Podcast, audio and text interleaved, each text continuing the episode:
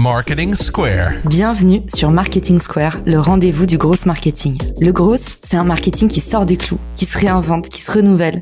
C'est aussi un mindset qui repose sur l'envie de se dépasser, de se détacher de ses opinions une bonne fois pour toutes et d'apprendre en continu. Si tu te reconnais dans cette description, que tu sois débutant ou expert, abonne-toi.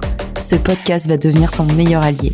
Vous êtes une marque ou une entreprise qui cherchez à étendre votre portée sur les réseaux sociaux ou bien un créateur de contenu à la recherche de partenariats? Richmaker est là pour vous aider. Cette plateforme de mise en relation entre marques et influenceurs spécialisée en B2B est conçue pour vous permettre de toucher de nouvelles audiences à moindre coût. Avec Richmaker, vous pouvez trouver les partenaires idéaux pour votre prochaine collab en un clic. Rendez-vous sur Richmaker pour faire le plein d'idées et développer ce levier inexploité qu'est le partenariat. Bon épisode à tous Bonjour à tous et bienvenue dans Marketing Square. Aujourd'hui, je suis avec Eric Seclet, copywriter freelance et hôte du podcast Le SaaS Club. Ensemble, on va voyager à travers la méthode du review mining pour comprendre ce que veulent vraiment nos clients. Salut Eric, bienvenue dans le podcast. Salut Caroline, merci beaucoup de me recevoir. Tu sais très bien que je suis un très grand fan du podcast. Toi qui es toujours au contact des clients, tu remarques qu'en fait les clients ils nous disent pas forcément la vérité.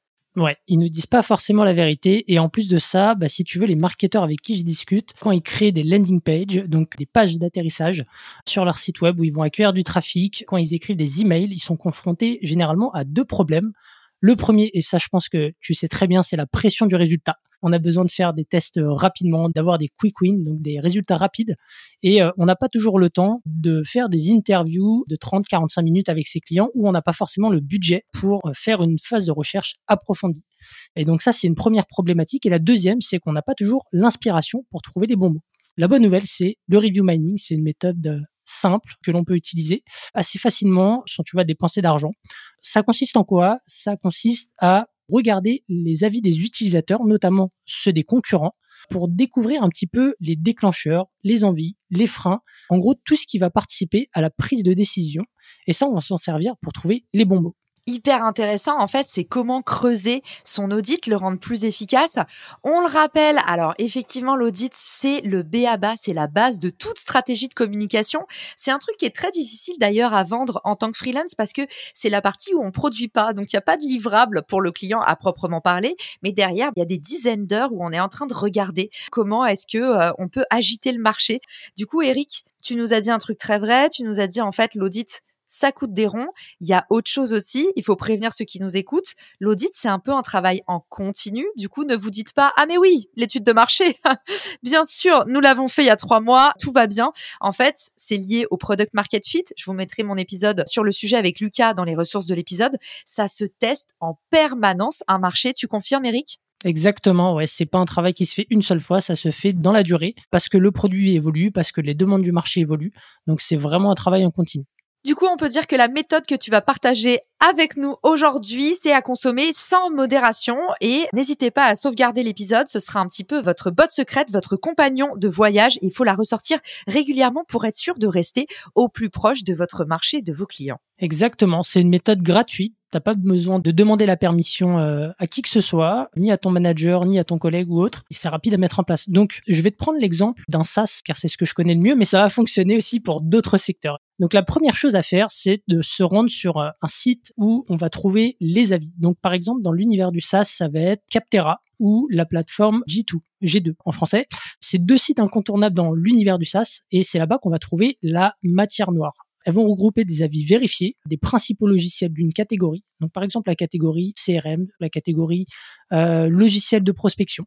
On va sur ces plateformes, mais ça marche aussi très bien avec euh, Amazon Review ou euh, Trustpilot, par exemple. Une fois qu'on est sur ces plateformes, la deuxième étape, c'est de regarder les avis de ses concurrents. Donc, on va le faire pour 3 à 5 concurrents. Donc, soit c'est des concurrents directs ou indirects. Généralement, vous allez dans une catégorie qui vous ressemble le plus. Et si vous n'avez pas de nom de concurrent, vous y trouverez tous les noms sur place. Donc ça, on va le faire pour 3 à 5 concurrents. C'est une vraie mine d'or. En vrai, c'est des plateformes qui mâchent littéralement le travail du marketeur parce que chaque avis, en fait, il est structuré de la même manière. Par exemple, sur euh, la plateforme euh, G2, G2, les avis sont structurés autour de trois questions. La première, c'est qu'est-ce que vous avez le plus apprécié dans le logiciel X? La deuxième, c'est qu'est-ce que vous avez le moins apprécié dans le logiciel X?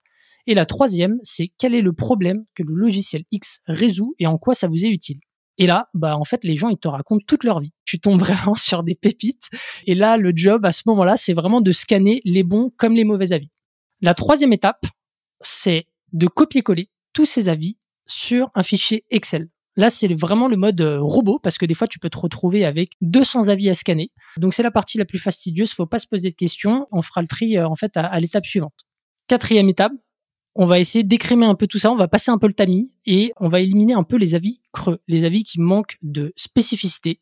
Donc les mauvais avis, ça va être par exemple produit super, SAV euh, efficace, on adore. Les avis de nos mères. C'est ça. C'est non mais là pour le coup, c'est vraiment les avis un peu euh, inutiles. Alors normalement, ça n'arrive pas sur ces plateformes, mais tu as toujours un petit peu de déchets, des avis qui sont un peu inutiles.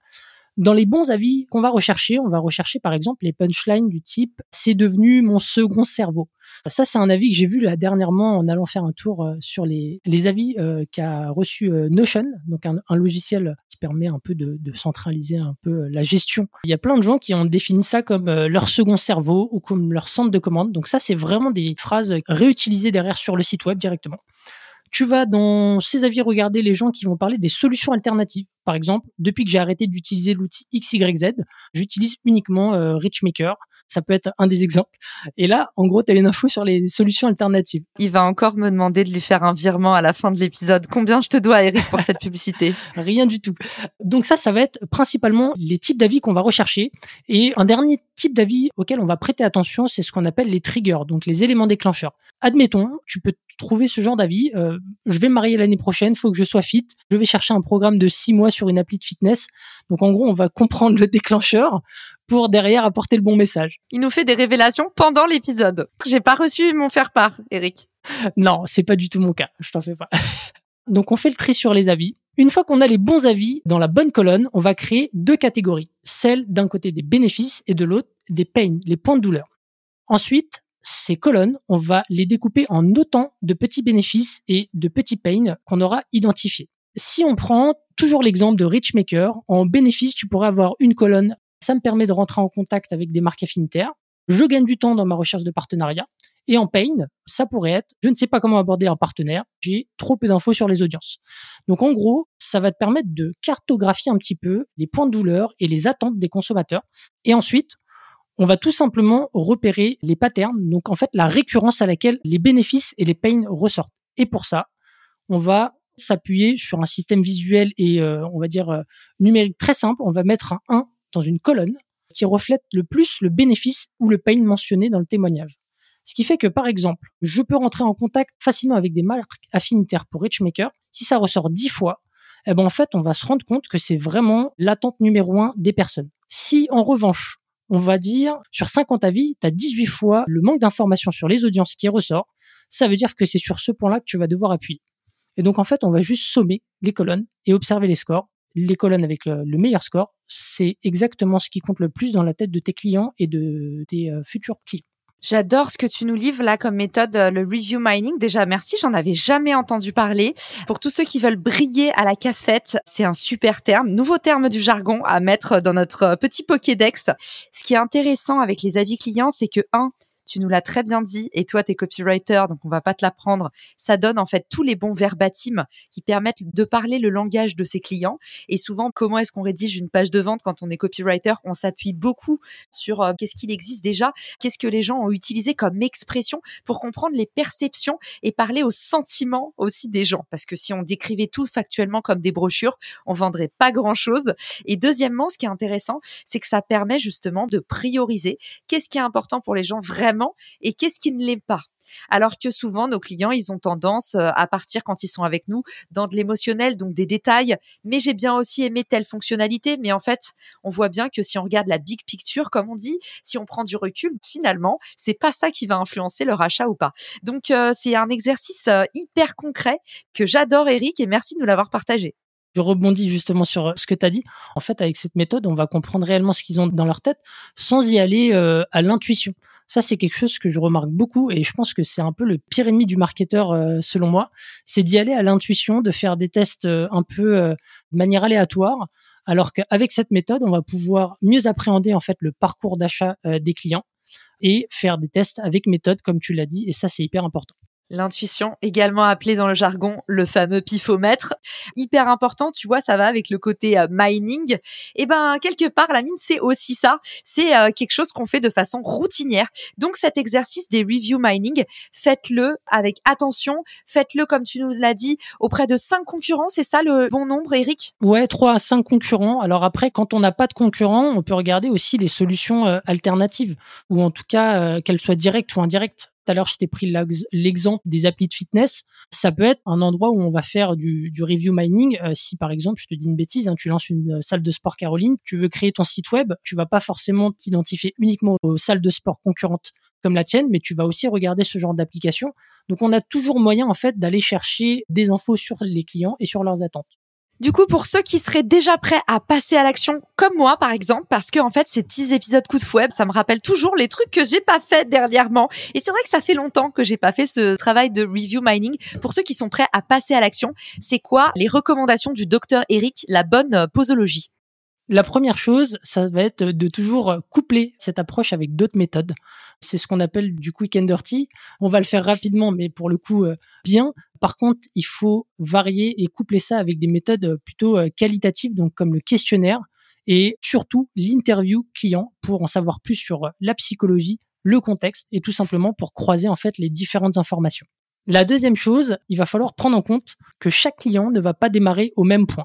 Il y a des clients qui vont être plutôt en phase d'exploration et donc il faudra adapter la manière dont on va s'adresser à eux. Si on prend un exemple d'un logiciel euh, de prospection, parmi les cibles de ce type de logiciel, tu vas avoir des freelance débutants et tu vas aussi avoir des experts en cold email. Évidemment, les préoccupations en fait et les arguments du coup que je vais mettre en avant vont être différents en fonction de ces personnes. Donc même produit mais attentes différentes. Le troisième, en fait, c'est que maintenant que vous avez la base, il va falloir euh, évidemment travailler euh, son copywriting. Et là, euh, pour le coup, le travail de review mining, normalement, aura déjà fait le job pour vous. Si vous n'avez pas d'inspiration, volez tout simplement les mots, en fait, des personnes qui seront dans, dans ces reviews. Et donc, d'une manière générale, ce qu'on peut dire, c'est que si vous voulez doubler votre chiffre d'affaires, commencez par doubler votre connaissance client. J'adore Eric. D'ailleurs, un des meilleurs euh, tips qu'on m'ait donné, une des meilleures astuces, c'est assez corollaire à cet exercice de data mining. Finalement, quand tu parles de voler les mots de nos clients, il y a un truc aussi tout bête que vous pouvez faire si, par exemple, il y a aucune review, vous n'avez pas pu du tout euh, faire l'exercice ou en bénéficier. C'est tout simplement de prendre un échantillon test de 3-4 personnes et leur demander de reformuler votre page produit un peu la règle des 5 secondes. Là, tu as vu mon site pendant 5 secondes comment est-ce que tu résumerais ma proposition de valeur? Bien sûr, les gens comprennent pas si on parle euh, en jargon comme je viens de le faire. Ce que je veux dire, c'est vous dites à vos clients comment tu expliquerais à quelqu'un euh, Richmaker. Et moi, c'est un exercice que je fais sans arrêt sur mon site parce que le co-marketing, c'est encore un truc un peu nébuleux. Et du coup, j'ai un vrai gros travail de vulgarisation. Et c'est une astuce que j'ai mis en place. J'en suis à, je sais pas, je pense ma 20e copie différente sur le site. Je pense qu'il y a au moins 20 voix différentes de clients qui se sont exprimés sur le sujet et je teste et je teste donc ça, voilà. En conclusion de l'épisode, hyper intéressant, la méthode du data mining. J'invite tous ceux qui ont apprécié l'épisode à t'écrire, à aller écouter ton excellent podcast. Je pense que c'était une très bonne mise en bouche avant de se faire un ou deux épisodes du SaaS Club, surtout si vous êtes dans le SaaS, dans la tech, dans l'entrepreneuriat. Tu as toujours un point de vue hyper pédagogique sur les disciplines. Et merci Eric, on en a bénéficié aujourd'hui. On apprécie la chance qu'on a. Et pour te retrouver, qu'est-ce que tu nous recommandes? Bah, Tout simplement sur LinkedIn. On mettra ça dans les ressources de l'épisode avec également le lien de ton podcast. Et puis merci à tous pour votre écoute. J'étais ravie qu'on parle de ce sujet trop peu exploré. Merci Eric et à bientôt. Ciao ciao Si cet épisode te plaît, tu peux le partager en me taguant ou lui laisser 5 étoiles sur Apple Podcast. Marketing Square.